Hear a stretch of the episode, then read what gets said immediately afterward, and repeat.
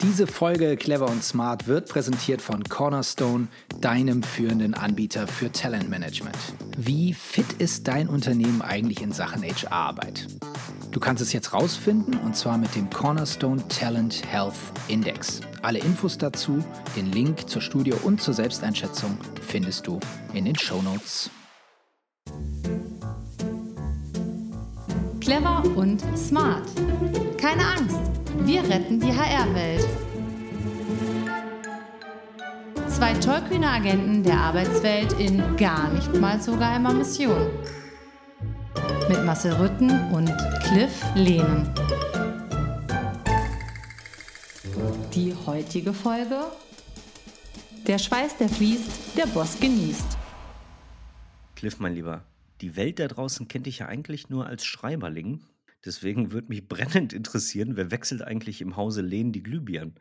Ja, gut, die Glühbirnen als solche kriege ich selbst noch gewechselt. Allerdings, wenn es dann schon komplexer wird, wenn es handwerklich wirklich was zu erledigen gibt, dann wird Fachpersonal angeheuert, sofern das denn noch geht. Oder aber auch, jedenfalls einige Jahre lang, äh, mein Schwiegervater hat hier einiges auch äh, am Haus rumgewerkelt. Der ist da äh, ganz versiert. Also Jochen auf dem Wege nochmal meinen herzlichen Dank für deine vielen langjährigen Leistungen hier im äh, handwerklichen Bereich. Also du hast ja auch Teile schon an Dritte outgesourced, ja? Äh, also größere Teile auf jeden Fall. Wenn ich hier vieles selbst gemacht hätte, dann läge das hier alles in Schutt und Asche, nehme ich an. Ja, ich finde ja, also ich habe tatsächlich mit meinem Hauskauf äh, seinerzeit ganz, ganz viel handwerklich gelernt, weil ich einfach zu schorrig bin. Ähm, Schorrig, äh, das vielleicht für die breite Masse einmal übersetzt heißt äh, geizig. geizig, genau. Man muss es ja dann auch umsetzen können. Also das hast du dann hinbekommen, offensichtlich. Ja, ja, also ganz vieles. Ich kann jetzt äh, Sachen im Bereich Elektrik, ich bin äh, Hobbygarten-Landschaftsbauer, ich kann verputzen, ich kann, was kann ich noch? Ja, ist doch cool. Dann kannst du bei mir mal zwei, drei Sachen machen. Straßenbauer, ja, ich kann, kann Sachen versiegeln und so. Also ja, hier, ich habe einige kleine Baustellen im Haus noch offen. Also falls du. Äh, nee, ich glaube, das überlassen wir besser den Profis, oder? Wie gesagt, wenn du dich hier so andienst, vielleicht sind ja auch unsere Hörer, Hörerinnen noch ähm, im Need, was, was gewisse Fachkräfte angeht, denn die sind ja nicht mehr so leicht zu finden. Und damit kommen wir jetzt zum Thema. Ja, genau, das ist der Punkt, warum ich dich überhaupt gefragt habe. Ähm, weil meine Frage wäre eigentlich gewesen: Hast du schon mal versucht, in der letzten Zeit einen Handwerker zu bestellen? Ähm, ich musste zum Glück in letzter Zeit relativ selten drauf ähm, zugreifen, habe einen guten, sehr guten Kontakt, auf den ich immer äh, zurückgreife, wenn äh, was gemacht werden muss. Deswegen habe ich dieses akute Problem, von dem so viele Menschen reden und unter dem jetzt ja auch sehr viele Menschen leiden, habe ich so noch nicht gehabt. Aber ich lese und höre natürlich fast täglich, wie schwer das ist. Und das ist halt so ein Punkt. Ne? Wir erleben an ganz vielen Stellen äh, den Fachkräftemangel und das, glaube ich, nicht nur aufs Handwerk beschränkt, äh, wenn wir in den Sommerferien fliegen, dann merken wir es. Wenn wir zeitnah einen Termin im Krankenhaus haben wollen, dann merken wir es. Mhm. Wir merken es, wenn unsere Kinder äh, Vertretungsunterricht haben sollen. Ganz speziell oder ganz besonders äh, erlebbar oder greifbar wird es eben vor allem in Blue-Color-Berufen. Wir haben eigentlich keinen Fachkräftemangel mehr, sondern wir haben ja einen Arbeitskräftemangel auf allen Ebenen. Ne? Das ist ja sogar im, im Blue Collar sozusagen im, im Helferbereich äh, schon ausgeprägt. Also da braucht es schon gar keine Ausbildung mehr oder eine Fachlichkeit mehr. Ähm, es ist einfach schwierig, auf allen Ebenen Leute zu finden. Und da wollen wir heute, glaube ich, mal ein bisschen tiefer reingucken. Dann lass uns doch direkt mal reinschauen, was der heutige Auftrag für uns bereithält. Der Auftrag in 100 Sekunden. Der Schweiß, der fließt, der Boss genießt. Wir beziehen uns hier auf den Schweiß der sogenannten Blue-Collar-Mitarbeitenden. Blue-Collar, das leitet sich ab vom Blaumann, also von der Arbeitskleidung, die man im Handwerk, in der Industrie trägt, ganz klassisch den Blaumann. Im Gegensatz zum White-Collar, also dem weißen Hemd, was man im Büro in der Wissensarbeit zum Anzug trägt. Das ist die klassische Abgrenzung. Wir gehen hier auch nicht allzu sehr in die Detaillierung. Man spricht hier und da auch von Pink und von Grey Color, aber wir werfen die jetzt hier und heute einmal in einen Topf und sprechen von Blue Collar Beschäftigten, also denjenigen, die in der Industrie, im Handwerk, im Einzelhandel, in der Dienstleistung, auch in der Pflege, im Bau, in der Gastronomie arbeiten. Das sind diejenigen, die in großen Teilen dafür sorgen, dass Gesellschaft funktioniert, dass Gesellschaft zusammenhält.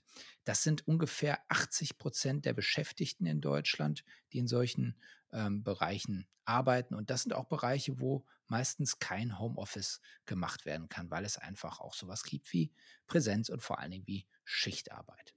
In der HR-Theorie, aber auch in der Fachwelt, auf den Podien, in den Fachmedien haben wir uns ganz lange auf White Collar fokussiert und bis zur Corona-Krise hat sich das eigentlich auch gehalten. Und erst durch diesen grassierenden Arbeitskräftemangel der letzten ein, zwei Jahre haben sich viele Expertinnen und Experten auch auf das Blue-Collar-Thema, auf das Thema Facharbeiter oder Fachkraft ohne Studium mit Berufsausbildung konzentriert. Das werden wir heute auch machen. Wir schauen uns deren Bedürfnisse an und schauen uns an, wie man sie findet und wie man sie bindet.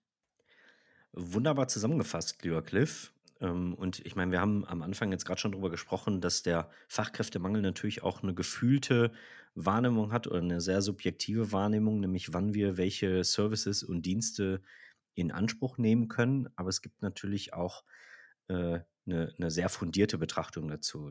Die Bundesagentur stellt auf ihren Seiten nämlich dazu eine Engpassanalyse zur Verfügung, wo man wirklich mal im Detail nachschauen kann, wie stark welche Region oder welcher Beruf denn überhaupt von einem Fachkräfteengpass betroffen ist.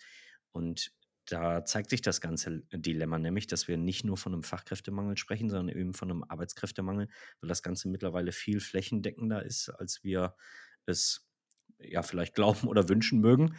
Ähm, auf der anderen Seite ist es natürlich so, dass es da auch Unterschiede gibt, je nachdem, wo du wohnst ähm, oder je nachdem, welche Berufsgruppe äh, da gesucht wird. Also von daher lohnt sich auf jeden Fall, da mal einen Blick reinzuschauen, um zu gucken, worüber sprechen wir eigentlich. Also es gibt einmal diese Engpassanalyse, also da sind die obersten äh, Jobs äh, alles Blue-Collar-Berufe und es gibt auch die Analyse der Berufe mit den längsten Vakanzzeiten, also der Frage, wie lange bleibt durchschnittlich so eine Arbeitsstelle frei in Deutschland. Und da gibt es ganz aktuelle Zahlen, die sind aggregiert von Oktober 22 bis September diesen Jahres.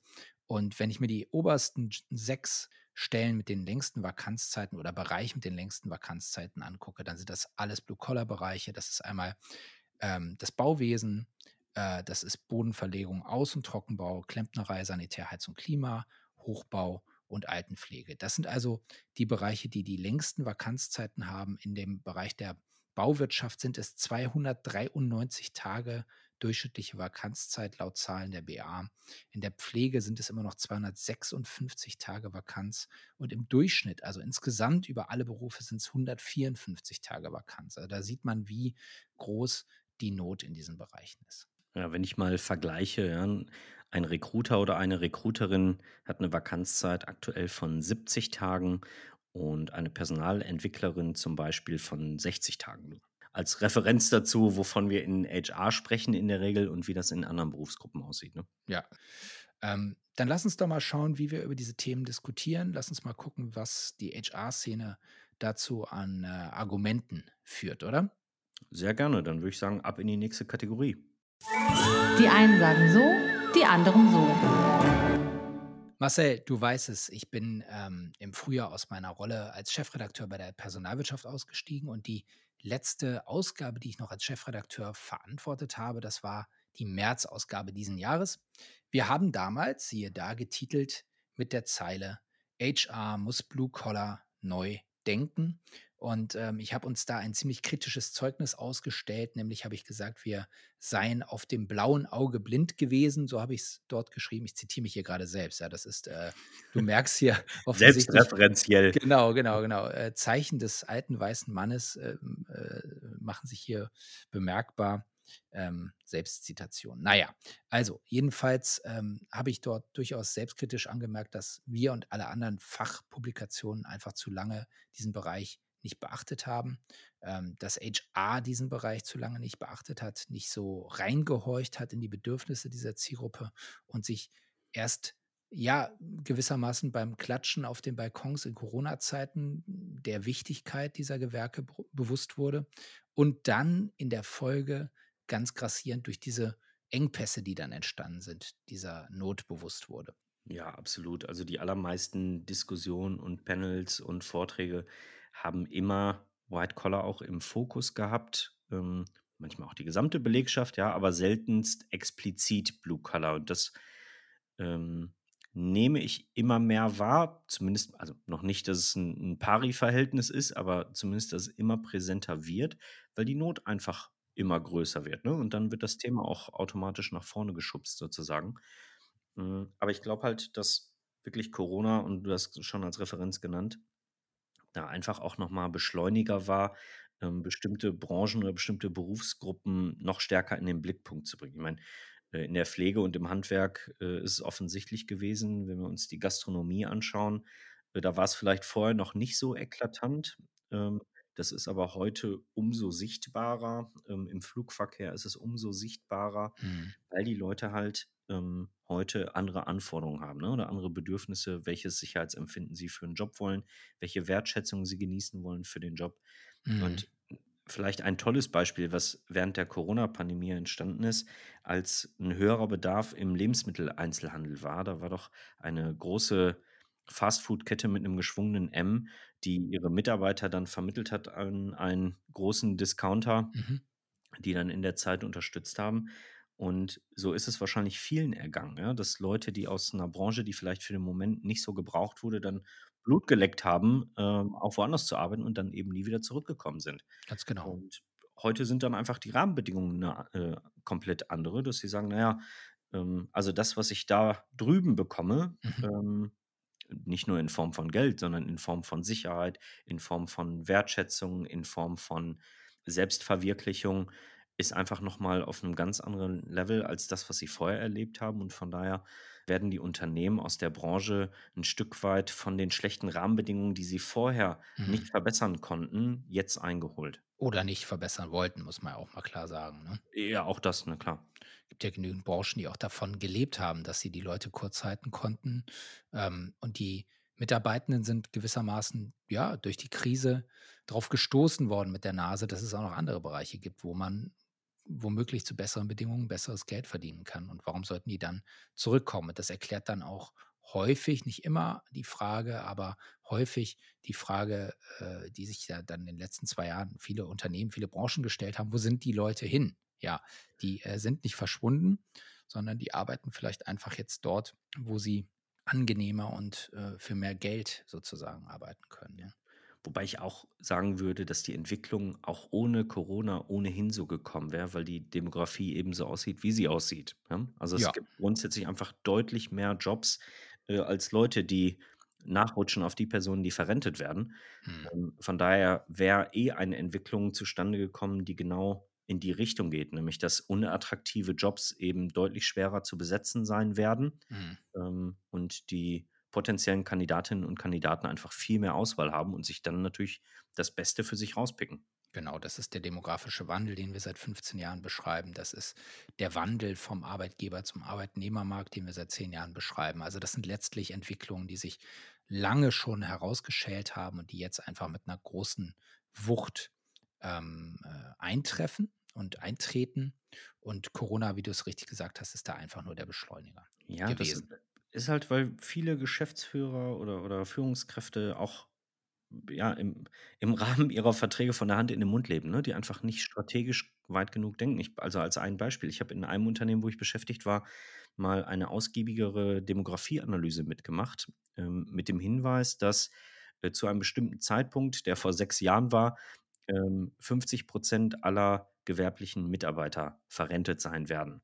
So, das wollte aber in der Geschäftsführung oder im äh, an an entsprechender Stelle niemand hören, weil der eigene, äh, Geschäftsführungsvertrag gar nicht so lange lief, wie die Ah. Demografieanalyse, ähm, die Strategie vorgegeben hat. Von daher war das einfach nicht auf'm Tableau, ja, oder einfach nicht Teil des eigenen Scopes und von daher auch nicht relevant genug. Ja, ähm, was ja eigentlich auch total interessant ist und irgendwie auch verrückt, ja, wenn man sich anschaut, die die Ausbildung, das die duale Berufsausbildung, wie wir sie in Deutschland haben, gilt international als totales Erfolgsmodell, wird wirklich, äh, international gefeiert. Ähm, hier und da auch 1:1 oder fast fast baugleich adaptiert. Ähm, man schwärmt davon. Witzigerweise haben wir aber dafür gesorgt hierzulande, dass diese Ausbildung in den letzten 20, fast, ja, 30 Jahren immer weiter gefühlt entwertet wurde und das Thema Studium viel, viel, ähm, stärker bewertet worden worden ist. Ja, wir haben zig private Hochschulen, die irgendwelche, äh, Studienabschlüsse den Leuten hinterher schmeißen, aber, äh, immer weniger Menschen, die wirklich 'ne Ausbildung in qualifizierten Bereichen machen wollen. Und ich finde, diese Entwicklung ist wirklich äh, ja, schade und auch bemerkenswert.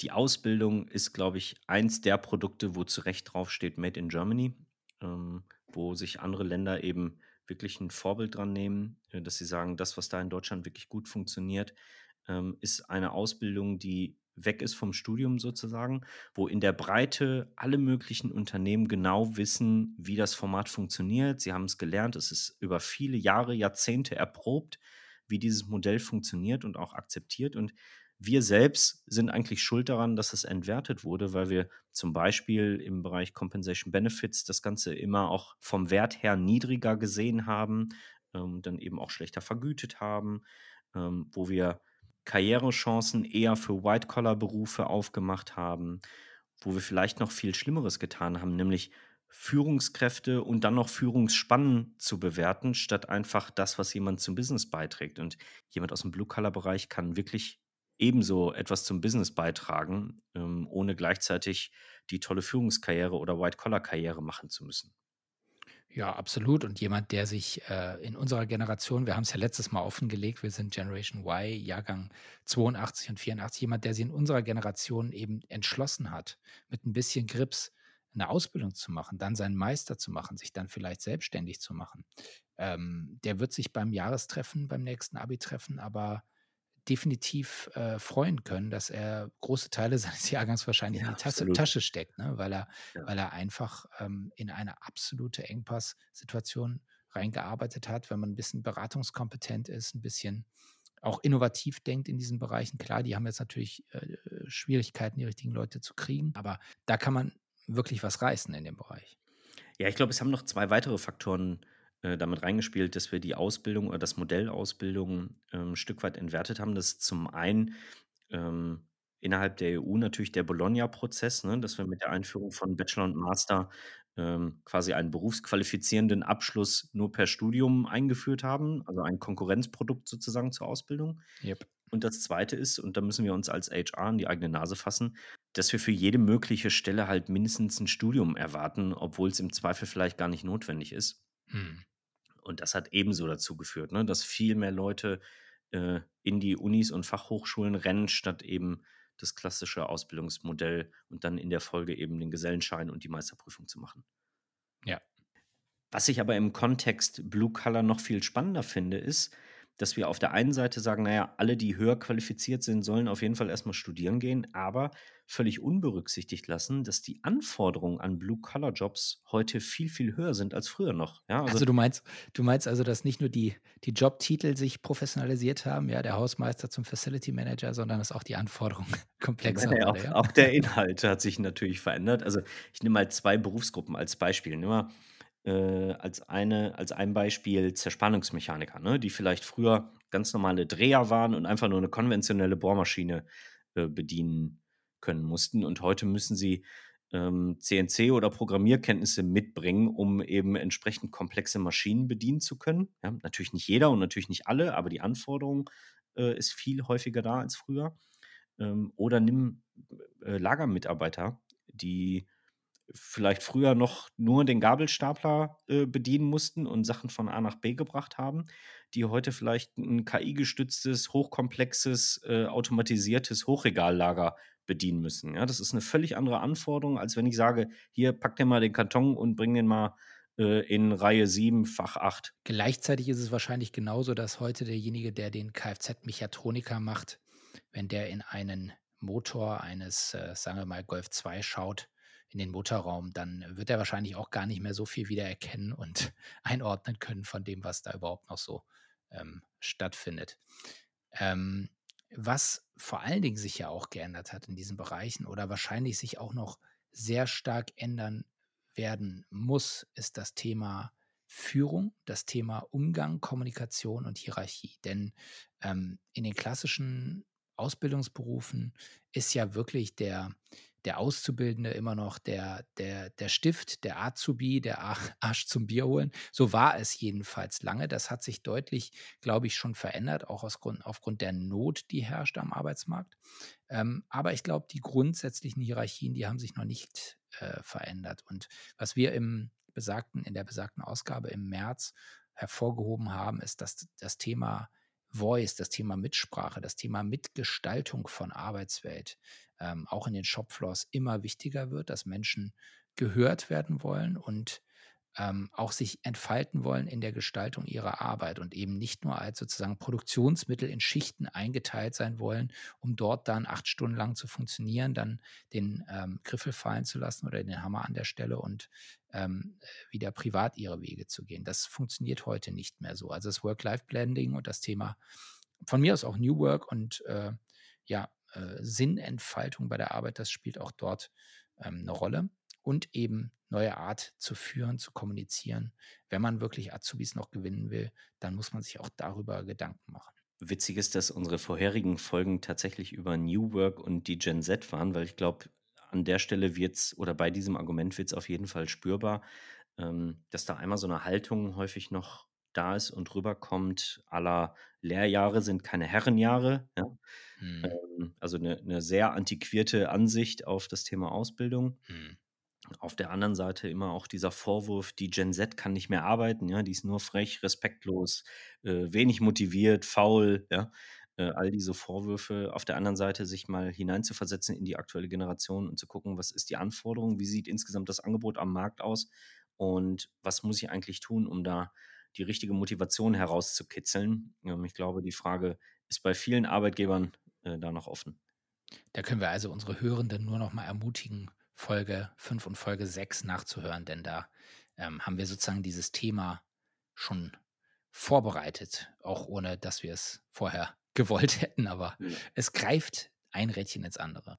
Was wir dem Blue-Color-Bereich auf jeden Fall in HR zu verdanken haben, das kann man gar nicht anders sagen, ist, dass sie äh, gerade im Recruiting auch als Innovationstreiber dienen. Ne? Also dadurch, dass sie anders mhm. ticken, anders funktionieren, anderes Mediennutzungsverhalten haben, mhm ähm, führt es dazu, dass gerade im Bereich der Personalgewinnung ähm, anders darüber nachgedacht wird, wie Recruiting-Prozesse aussehen. Ja, also wie können wir Verfahren abkürzen, wie können wir bestimmte Bewerbungsverfahren vereinfachen, wie können wir die Art der Übermittlung nochmal anders denken. Ne? Also mit, mit der Berufsgruppe sind halt zum Beispiel ähm, Audiobewerbungen salonfähig geworden oder dass man völlig auf Anschreiben verzichtet, weil man sagt, naja, die Prognose, dass jemand ein tolles Anschreiben äh, texten kann und gleichzeitig oder gerade deswegen ein besserer Mitarbeiter oder eine bessere Mitarbeiterin wird, macht ja gar keinen Sinn. Von daher kann man auch aus, aufs Anschreiben völlig verzichten. Das sind all die Themen, die daraus erwachsen, dass wir in diesen Berufsgruppen, in der Pflege, im Handwerk, äh, im Einzelhandel einfach schneller sein müssen, dass wir einfacher denken müssen und die Sachen nicht so stark äh, verkomplizieren sollten. Und das finde ich ist auch mal ein sehr positiver Aspekt in dem Kontext. Stimmt völlig. Ähm, genauso gilt auch, ich habe, glaube ich, meinen ersten Roundtable zum Thema Mobile Recruiting im Jahr 2016 moderiert. Ja?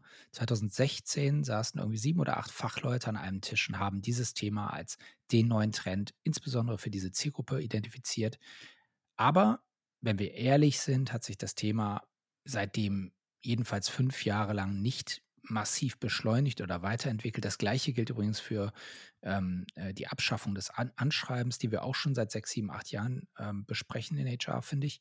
Ähm, auch hier sieht man erst die Dringlichkeit, erst die Not, bringt die Themen so aufs Tableau, dass sie jetzt in die Breite gehen. Immer wenn das Wasser wirklich bis zum Hals steht, genau. dann werden die Leute, die Arbeitgeber, die Unternehmen wirklich anfangen, sich zu verändern. Aber wenn es noch ein kleines, zartes Pflänzchen ist und ein kleiner Trend, ähm, dann reicht es noch nicht, äh, damit sich wirklich alle Unternehmen in die Richtung bewegen.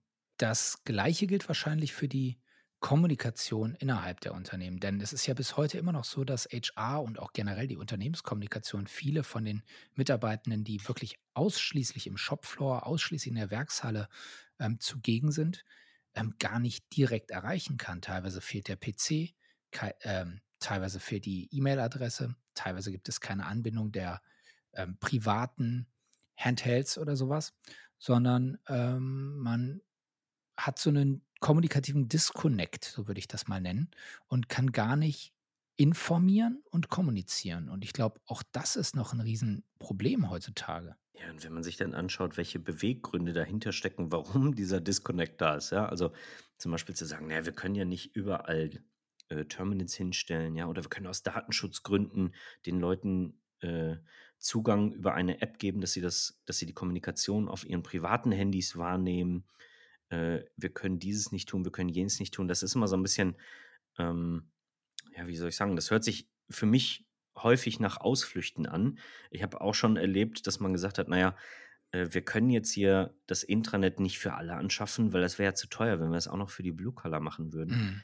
Ähm, auch auch so was gibt's nach wie vor, ja, dass man sagt: „Ne, ne, also Kommunikation behalten wir wirklich nur innerhalb der White-Collar-Berufsgruppen, ähm, und alles andere kommunizieren wir dann übers schwarze Brett“, ja? Ja, Da das werden die genau. Leute schon lesen. Ja. Ja, da muss man sich nicht wundern, wenn dann am Schluss vielleicht die Stimmung kippt, wenn, äh, am Schluss auch Kommunikation in die falsche Richtung läuft. Als, äh als Unternehmen will man's ja auch nicht gerne, dass schlecht über einen geredet wird.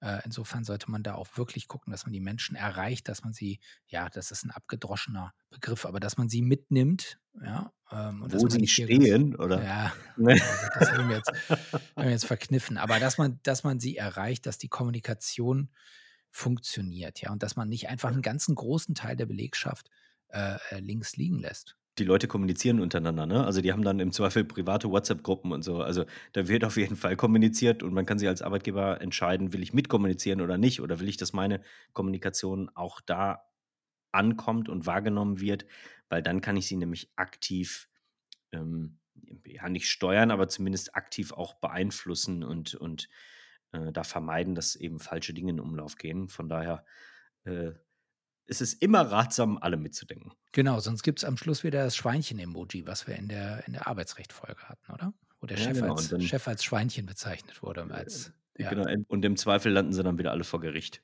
Ja, das wäre schlecht. Aber das, wie gesagt, kann man ja nachholen äh, nachhören in Folge 4. Ich bin heute nur am, äh, Verweisen auf vorherige Folgen. Das ist schon so auch das wieder so 'n alter weißer Mann-Syndrom, immer auf auf früher zu referenzieren, oder? Ja, dann lass uns doch in die Zukunft blicken. Wir gucken nach vorne. Der Wahrheit auf der Spur.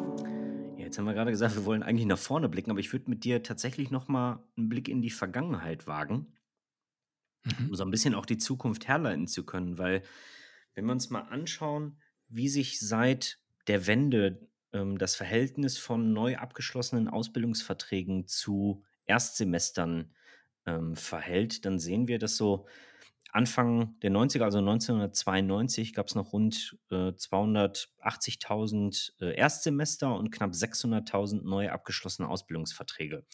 So, und das Verhältnis war lange eben genau so, 2/3, 1/3 und hat sich so mit den 2010er Jahren komplett e egalisiert. Das heißt, ähm, seit den 2010er Jahren ist es wirklich so, dass, äh, nahezu oder dass fast exakt so viele Leute eine Ausbildung anfangen wie Menschen, die ein Studium beginnen.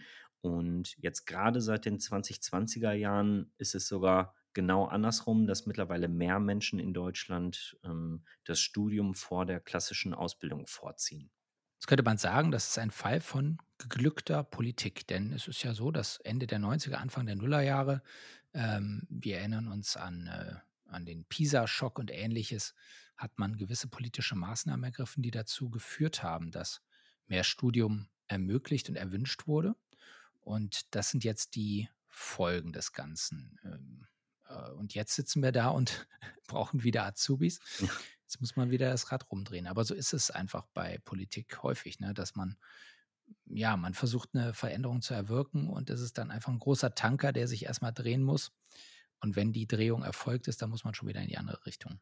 Ich meine, das Thema ist natürlich vielschichtig, ne? Das hat natürlich auch damit zu tun, dass oder man kann positiv herausziehen, dass mittlerweile viel, viel mehr Menschen ein Studium ermöglicht wird, ja? Also, vor allem Ja. auch dann, Mhm. ähm, Kinder aus Familien, die vielleicht als 1. aus ihren Familien studieren können, ja? Mhm. Das ist 'n sehr, sehr positiver Aspekt. Ja. Ähm, auf der anderen Seite führt's eben bei der demografischen Entwicklung dazu, dass immer weniger Leute sich für 'ne Ausbildung entscheiden, was nicht heißen soll, dass Kinder, die aus Familien stammen, äh, wo sie als 1. in ihrer Familie studieren, es sein lassen sollen, ja, das wäre auch Quatsch.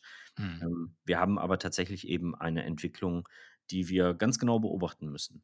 Vielleicht sollte einfach unabhängig von dem Bildungsgrad der Wert der Ausbildung und eines Ausbildungsberufs wieder gesteigert werden in der Wahrnehmung der Elternhäuser. Aber es ist auch, wie du sagst, ne, es hat natürlich auch 'ne 'ne politische Perspektive, ja? Wenn du wenn du siehst, wie stark sich Länder äh, oder Schulministerien dafür feiern, wie viele Abiturienten in diesem Jahr, äh, ich sage es ganz bewusst in Mhm. Anführungsstrichen, produziert wurden, Mhm. ja, dann äh, weiß ich nicht, ob das so ein toller Trend ist. Eingedenk der Tatsache, dass ja auch die Abi-Noten im Schnitt alle immer besser werden. Das muss man Genau. auch noch mal sehen. Ja, Ja. dass ja immer mit Heißt ja nicht, dass die Schüler alle besser werden, ja? Nö, wenn alle Abi-Noten immer besser werden, gleichzeitig, dann wird natürlich auch die Vergleichbarkeit auf eine Art, ähm, ausgehebelt. Aber was noch zu dem Punkt, äh, ähm, von eben zu sagen ist, es ist ja so, dass in den, äh, Haushalten, die, schon akademisch vorgebildet sind, ähm, häufig der Duktus herrscht: „Mensch, das Kind soll auch studieren.“ Und in den in den nicht akademisch vorgebildeten Haushalten, ähm, ganz häufig das Studium idealisiert wird als das Sprungbrett, ähm, zu äh, „Du sollst es mal besser haben“, ne? „Meine genau, Kinder in sollen eine mal“ neue soziale Klasse. Genau, was ja oft auch so ist. Das darf man ja nicht, ähm, kleinreden und das sozusagen historisch erwiesen ist es der Weg, äh, in die andere, äh, soziale Schicht. Ich habe mal noch eine ganz andere spannende Zahl mitgebracht, die so ein Stück weit auch natürlich ein Dilemma zeigt, ähm, die ganz aktuell vom Statistischen Bundesamt veröffentlicht wurde in 2023, nämlich der Anteil von Frauen bei der Erwerbsbeteiligung nach bestimmten Berufen. So. Und da sehen wir auf jeden Fall, dass Frauen vor allem, äh, stärker präsent sind in kaufmännischen Berufen, ja, also 2 Drittel aller kaufmännischen Angestellten sind weiblich wohingegen gerade einmal äh, 10,8% aller Handwerksberufe durch Frauen ausgeübt werden. So, jetzt könnte man sagen, ja klar, das sind ja alles schwere Jobs, die müssen unbedingt kräftige Männer machen. Ich würde sagen, mitnichten, ja. Ich glaube, das ist 'n auch ein vielschichtiges Thema. Einmal hat der das Handwerk natürlich das Image quasi, das sehr stark männerlastig ist. Auf der anderen Seite sprechen die Betriebe oder sprechen die die Unternehmen natürlich verstärkt auch Männer an. Das heißt, da muss sich so ein Stück weit die Ansprache verändern. Auf der anderen Seite ist es so, dass vielleicht auch die Rahmenbedingungen noch gar nicht so sexy sind, ähm, dass Frauen diesen Job auch ausüben können. Also, wenn Teilzeitmodelle oder eine Vier-Tage-Woche gar nicht denkbar ist in solchen Betrieben oder in solchen Unternehmen, dann wird es eben auch gar nicht spannend genug für Frauen, das wirklich auch, ähm, für sich nutzen zu wollen, weil man vielleicht verstärkt noch in in konservativen Denkmustern ist und sagt: „Ich muss äh, der Mann muss arbeiten, ja, Vollzeit und ich muss hier mein meine Teilzeitschicht machen, damit ich äh, Kind und Kegel, ähm, bewirtschaften kann.“ Und das passt dann eben nicht mit aktuellen Familienmodellen zusammen.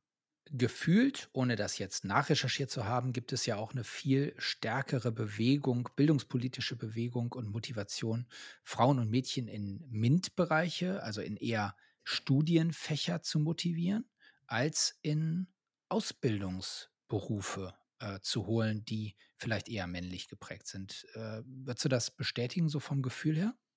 Hm, also, vom Feeling her habe ich jetzt nicht so ein gutes Gefühl, weil ich wenn ich so richtig überlege, es gibt den Girls' Day, den gibt's jetzt vermutlich seit über 20 Jahren, wo, äh, junge Mädchen in ihrer Berufsorientierung vor allem auch Berufe und Studienfächer kennenlernen sollen, die mehrheitlich, äh, durch Männer geprägt sind oder durch Männer ausgeübt werden. Von daher gibt's da, glaube ich, schon 'n ganz guten Zugang, der auch in der Breite, äh, stark akzeptiert ist, der durch Schulen gepusht wird, der durch Unternehmen gepusht wird und, und, und. Also, ich glaube, da ist schon mal ein Element da, was auf jeden Fall dazu beiträgt.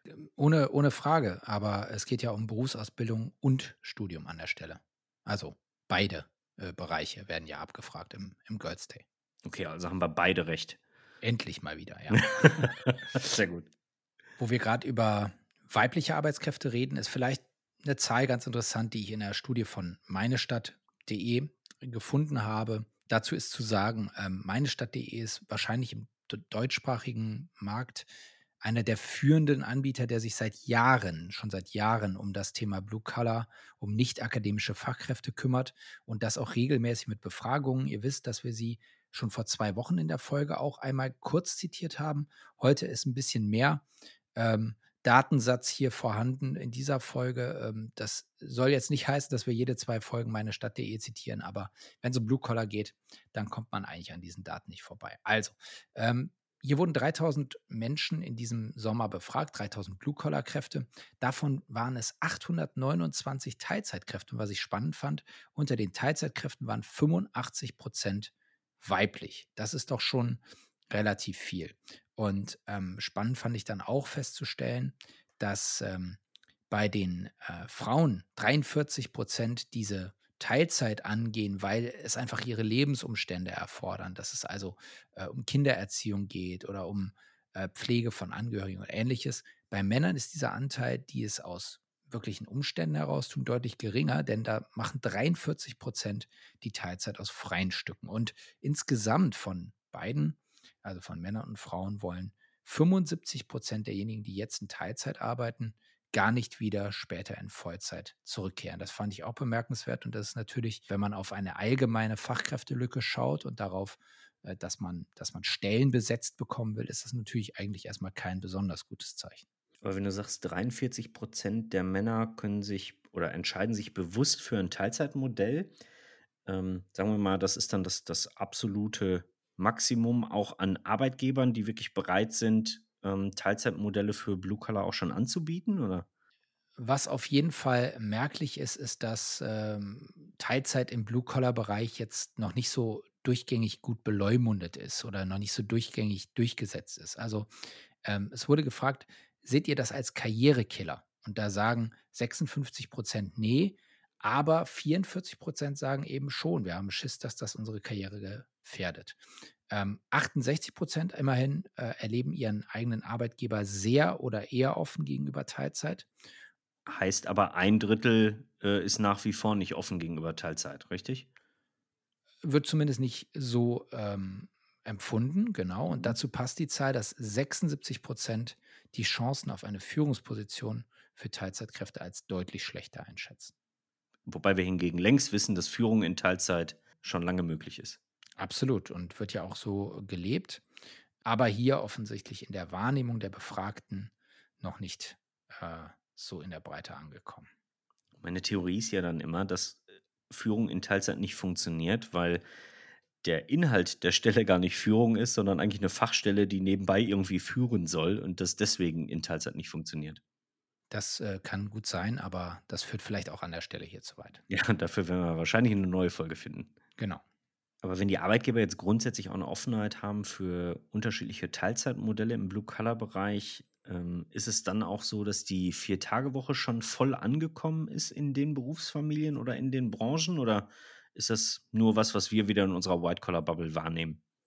Nee, also ich glaube, äh, von den Beispielen her äh, findet sie statt. Ja, sie findet insbesondere bei kleinen Betrieben statt, auch im Handwerk ähm, äh, immer, immer stärker und durchaus erfolgreich. Die Betriebe sind in der Lage, natürlich dadurch sehr attraktiv zu erscheinen für die Zielgruppe, ähm, sind also auch in der Lage, wieder Menschen zu rekrutieren, wenn sie es vorher äh, nicht waren. Und sie sind in der Lage, eine durchaus ausgeglichenere und gesündere Belegschaft ähm, zu haben. Das sind also die, die Ergebnisse aus einzelnen ähm, Fallbeispielen, die man so liest. Aber ähm, die Zielgruppe, und jetzt sind wir wieder bei der Studie, wieder bei den 3000 Befragten, ähm, die Zielgruppe würde das auf jeden Fall wertschätzen. Über 61 Prozent der Vollzeitfachkräfte sagen, dass sie dem aktuellen Arbeitgeber den Rücken kehren würden, wenn ihnen ein anderer eine Viertagewoche anbietet aus Perspektive von HR ist es ja für mich so, dass ich sowieso nach der Redewendung handeln würde, lieber den Spatz in der Hand als die Taube auf dem Dach.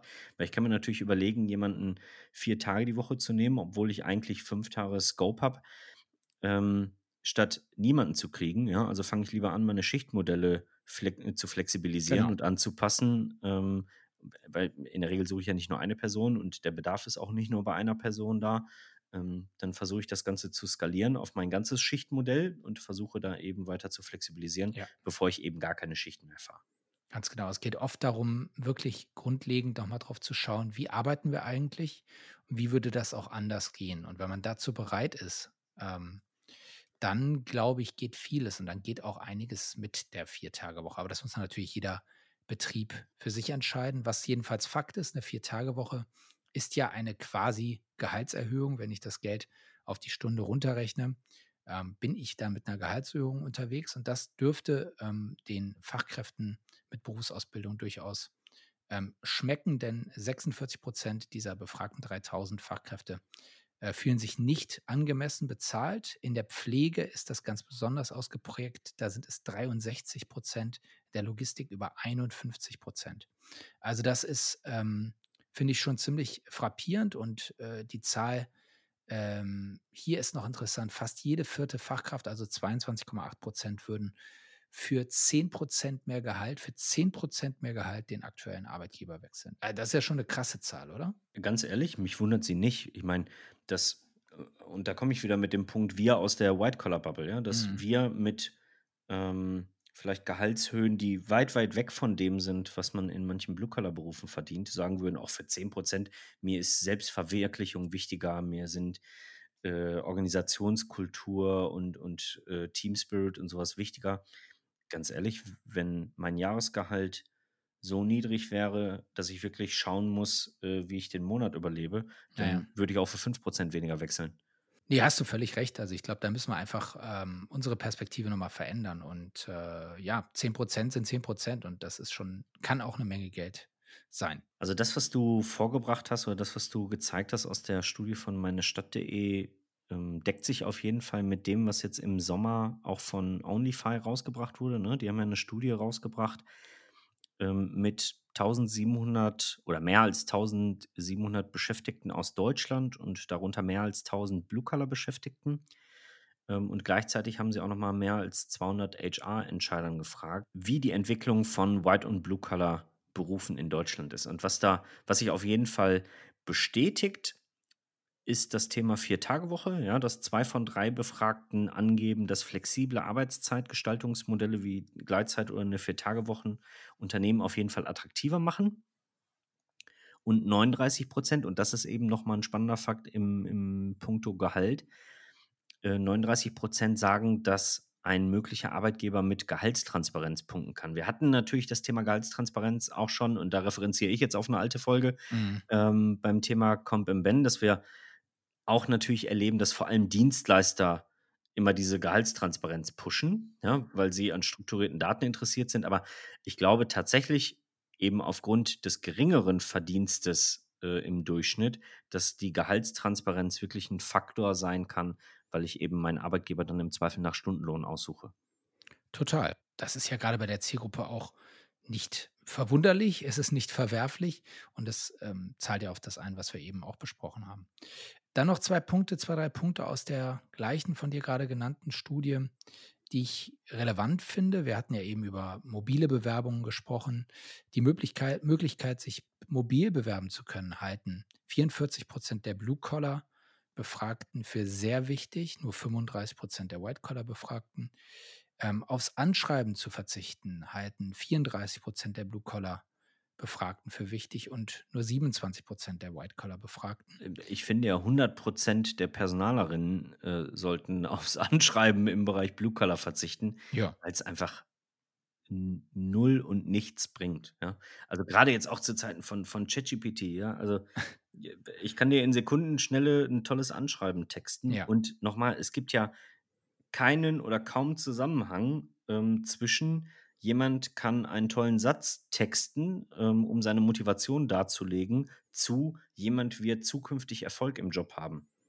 Ja, insbesondere dann nicht, wenn sein, äh, wenn sein Job keine schriftsprachliche Kommunikation erfordert. Ja, und selbst, also selbst wenn, ja, selbst wenn, also wenn es nicht ein Kommunikationsexperte ist, ja, Mhm. also der, wenn der Job nicht heißt Kommunikationsexperte oder Expertin, ja, Ja. dann kann ich darauf verzichten. Also Ja, äh, das mag sein. Aber auch hier, äh, hold your horses. Äh, wir, wir werden dieses Thema sicherlich an anderer Stelle nochmal vertiefen. Aber im Prinzip und für diese Zielgruppe hier, die eben ganz häufig sehr spezifische Anforderungen hat, zu denen Briefe schreiben kaum gehört, ähm, da ist es einfach eine, eine zusätzliche Hürde, die, wie du richtig sagst, durch ChatGPT im Zweifel auch ad absurdum geführt wird. ja, Ähm, vielleicht noch eine letzte Zahl aus dieser Studie, ähm, die nochmal das spiegelt, was wir eben auch eingangs sagten. Ähm, 73 Prozent der befragten Blue-Collar-Mitarbeitenden sagen, mit meiner beruflichen Tätigkeit leiste ich einen Beitrag für die Gesellschaft. Ähm, bei White-Collar sind das 63 Prozent, die das sagen. Also das spiegelt zumindest ja auch nochmal diese ja, Bedeutung, die viele der Blue-Collar-Berufe haben, ähm, die Tatsache, dass diese ja, Berufe systemkritisch sind, systemrelevant sind und dass sie eine Gesellschaft auch zusammenhalten. Ja, es kann für viele der Berufe auf jeden Fall nicht genug Wertschätzung geben. Ich glaube, wir haben jetzt viele Zahlen diskutiert, Marcel, und mein Vorschlag wäre, unsere Schlussfolgerungen daraus abzuleiten. Ja, mal gucken, was wir gelernt haben.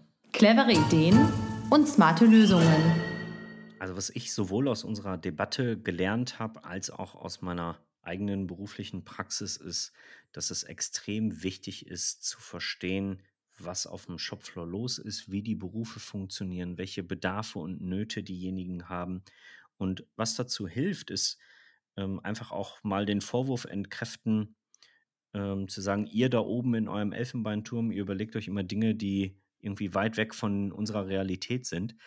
Ähm, und einfach mal wirklich zu sagen, dann arbeite ich jetzt mal eine Woche, zwei oder im Zweifel sogar einen ganzen Monat mit bei euch, um wirklich zu verstehen ähm, und nachvollziehen zu können, was es heißt, in diesen Berufsgruppen zu arbeiten. Und damit meine ich das wirklich nicht äh, wie, wie so Politiker, ja, nehmen wir mal Hubertus Heil als äh, bestes Beispiel heraus, der sich dann immer äh, für eine halbe Stunde irgendein Jäckchen anzieht und sich dann in die Berufsgruppe hineinzuversetzen sucht, bis die Fotografen weg sind, sondern wirklich zu sagen, ich arbeite mal eine echte Schicht, also echte Schichten mit, nicht nur als Einmalveranstaltung, sondern sehr intensiv, um dann zu sagen, naja, ich habe voll verstanden, wie das, ähm, wie das Gefüge hier funktioniert, wie die Schichten funktionieren, wie bestimmte Automatismen hier funktionieren, um dann hinterher wieder zurück an den Schreibtisch zu gehen als Personaler, als Personalerin und zu sagen, ja, das ist machbar und das ist vielleicht nicht machbar. Du hast jetzt die tatkräftige Variante des Reinhorchens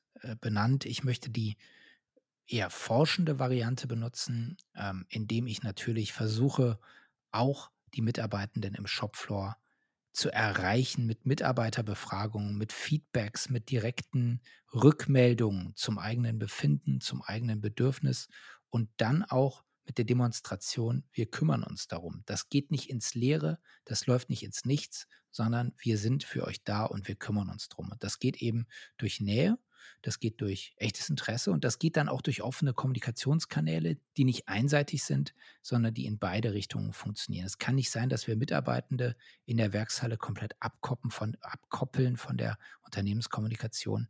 Dann ist natürlich Unzufriedenheit vorprogrammiert. Also, das heißt, reinhorchen, dem Mitarbeitenden eine Stimme geben und diese Stimme auch ähm, hören und beantworten. Das wäre Tipp Nummer zwei. Und abkoppeln ist tatsächlich ein gutes Stichwort, nämlich abkoppeln von der hauseigenen Personalentwicklung sozusagen, weil häufig werden Budgets für Personalentwicklung ähm, ungleich verteilt zwischen White und Blue Color. Ähm, wohingegen aber die Anforderungen an Blue-Color-Berufe auch immer weiter steigen. Das heißt, HR hat eine ganz besondere Pflicht, da auch Sorge für zu tragen, dass strategisch diese Anforderungen oder das Upskilling eben mitwächst. Ja? Also wir haben vorhin das Beispiel gehabt ähm, von Technikern, die heute CNC oder Programmierkenntnisse haben müssen. Ähm, wir haben davon gesprochen, dass heute ganz andere technische Anforderungen notwendig sind. Und das müssen die Leute, die Personen in den Berufsgruppen eben äh, genauso erlernen dürfen. Und das muss eben strategisch durch HR flankiert oder vorbereitet werden. Zwei ganz entscheidende Faktoren in der Arbeitswelt heute sind Flexibilität, Work-Life-Balance, wie man es auch immer nennen will, und Verdienst. Und der Verdienst ist für diese Zielgruppe einfach wichtig. Wir haben es eben gehört, ein bisschen mehr Geld kann hier ganz entscheidende Unterschiede auslösen.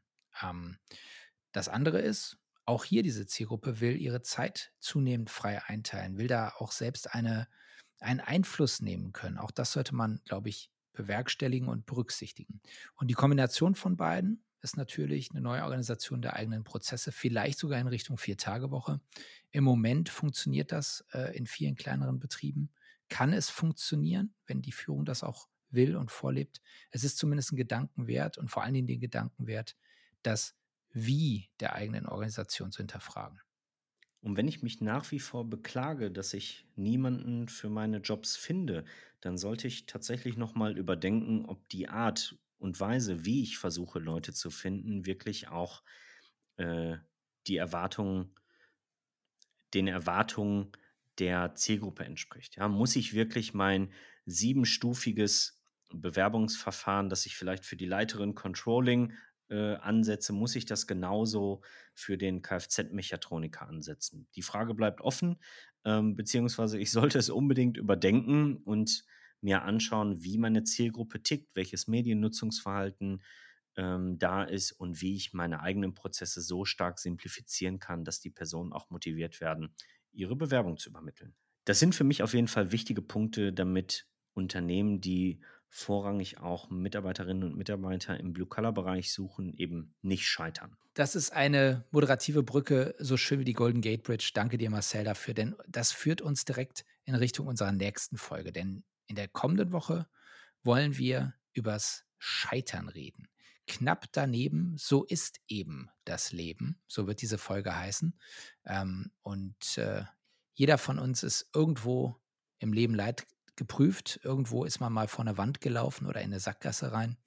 Ähm, das gilt umso mehr für Organisationen. Und wir wollen uns mal anschauen, wie das ist mit dem Scheitern, wie man damit umgeht und wie man vielleicht sogar gestärkt daraus hervorgehen kann. Genau, das Ganze wollen wir nicht nur aus persönlicher Perspektive machen. Ja? Also nicht nur, was passiert, wenn ich als Person vielleicht vor einem Scheiterhaufen stehe oder was passiert eigentlich mit mir, ähm, wenn es mal nicht so läuft wie geplant oder nicht mal äh, nicht immer nur aufwärts geht, sondern wie gehen wir als HR damit um, wenn wir Karrierewege beeinflussen, wenn wir damit umgehen müssen, dass vielleicht Mitarbeiter in Projekten oder in, auf ihrem Weg gerade ähm, nicht so funktionieren, wie wir es vielleicht gerne hätten. Ähm, und wie können wir das Ganze organisational sauber einbetten? Knapp daneben eben. Ich habe noch einen letzten Tipp für unsere Hörerin. Ja. Willst du den hören? Ja. Wenn ich Hörerin oder Hörer wäre, würde ich jetzt einmal kurz auf den Stern klicken oder auf die Glocke und ich würde entweder den Podcast bewerten, im besten Fall positiv, oder aber ich würde folgen, wenn ich noch nicht folge. Es hilft uns einfach. Es ist wirklich für uns wertvoll. Ähm, auch übrigens jede Art von Feedback ist wertvoll. Also wenn ihr uns was zu sagen habt, dann meldet euch gerne. Ihr findet unseren Kontakt in den Show Notes. Ihr könnt uns jederzeit belatschern mit euren Themen. Also wir freuen uns da sogar über alles, was auf uns zukommt. Und bis dahin würde ich sagen, wünschen wir euch eine gute Woche, eine gute Zeit inzwischen und sagen auf Wiederhören. Horrido.